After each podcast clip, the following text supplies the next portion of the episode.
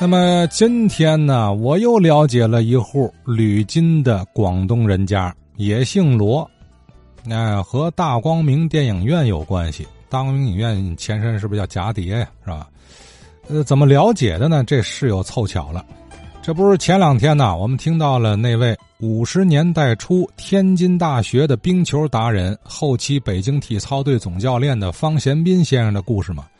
那么。卞学诊卞女士给我来电话说：“啊，哎呀，太巧了，方贤斌我可太熟悉了。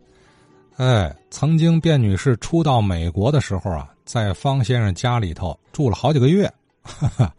呃，可是这层友谊是从方先生的太太罗凤琪那儿来的。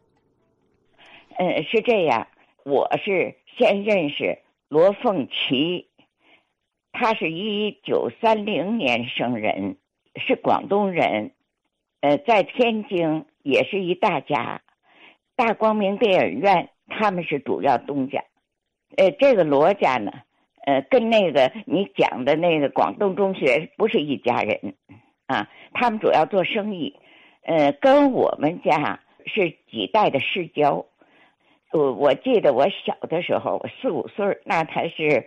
解放前夕了，呃，一九四五年四几年的时候，那阵儿他正跟我的堂兄，呃，叫卞学祥，他们俩这就是说有恋爱关系，而且呢，双方家里都非常同意。这个罗凤琪的呃父母非常好，我们就叫他罗大爷、罗罗大奶奶，人都很好啊。只有罗凤琪这一个女儿。呃，我记得我小的时候就在木南道七十九号，就现在的警备区幼儿园，那不是大铁门吗？我有时候在前院玩儿。罗凤琪的叔叔那阵儿就开着一个挎斗，就是摩托车旁边有一个挎斗，就路过我们家就停下了，就反正门房都认识他，就过来就问我：“我带你兜一圈好吗？”嗯，我点点头，那点小嘛。他就给我放在挎斗上，整个绕着什么马场道啊，这走了一圈儿然后到罗家。我记得罗家好像也在五大道一一带，好像是在一个两条道交叉的那个角上。罗家也有小孩儿什么的，玩一会儿他又给我送回来。那阵罗凤琪就经常上我们家。呃，这罗凤琪呀，因为她是独生女儿，家里头宠的。据说他跟他爸爸有时候不太高兴的时候，吃着饭就能掀桌子，指着他爸爸说：“你别忘了，你就我这一个女儿。”所以他脾气特别大。呃，可是我们家呢对他非常包容，是吧？从我祖母那儿，就因为两家的世交的关系嘛，他们大概是刚解放的时候，俩人就登记结婚了。这个罗凤琪。是南开大学英文系毕业，而且他们是广东人，广东话当然讲的也特别好。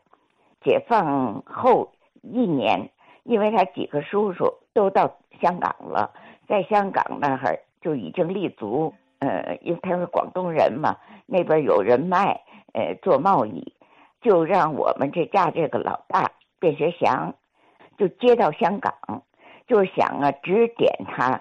在香港能够立足，然后把这个罗凤琪也接过去。可是我们家这个就是我伯父家的大儿子，从小窝窝囊囊，也没本事，也没有那个魄力，住了两个月，哭着喊着就回来了。嗯，罗凤琪她是天津女子游泳得拿过名次，就是体育特别好，她在天津很有名。他就有点看不起我们家这老大，因为两个人志不同道不合，好像结婚两三年就离婚了。但是离婚以后呢，一直也没断关系，跟我们家的人，因为我们是世交，一直都有联络。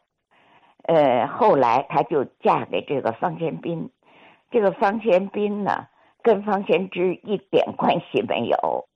他嗯，听说是。呃，也在五大道那那那一带住的是一个不是很出名的小军阀，生的那么一个儿子，但是呢，他有运动细胞。后来他也是天津大学毕业啊，学工的，但是呢，体育特别好。我以前还不知道他冰球什么的，我就知道他是呃体操。他当初在全国大学生比赛当中，体操拿过也不是前几名，有名次。呃，他们俩结婚了，结婚以后就改革开放初期，他就搬到洛杉矶。我刚到洛杉矶的时候，是他们接待我。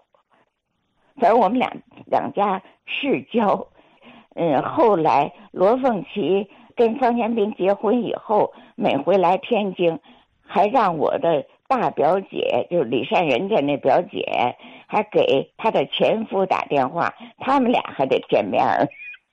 就我们那大哥，反正就是方贤斌本人，只知道他是呃体操五几年全国大学生比赛。他是拿个冠军，是是亚军，拿过名次。嗯，可是我见他的时候，我都不相信他是运动员，就敦敦实实的，老实巴交。罗家就是创业的，就知道罗大爷叫什么，我可不知道。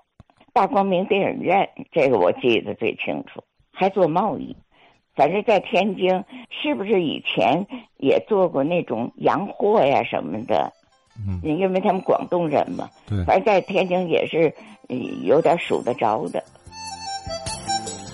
哎，方贤斌先生的具体情况啊，呃，卞老师掌握的不是很多，因为说回忆啊，当时方先生啊，呃，性格内向啊，不不多说不少道的，所以对自己的情况讲的不多。主要呢，是因为呃，卞老师啊，跟方先生的夫人啊罗凤琪有交情。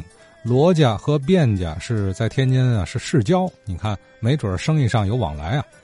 呃，所以从这一段回忆呢，倒是让我们对这个曾参股老大光明影院，那是蛱蝶影院的广东罗家，产生点兴趣哈。卞老师说了，呃，不是广东中学罗光道那一支儿啊，同姓各家。咱看看哪位听友。呃，老师听说过这一户广东吕金的啊，广东罗家的点滴。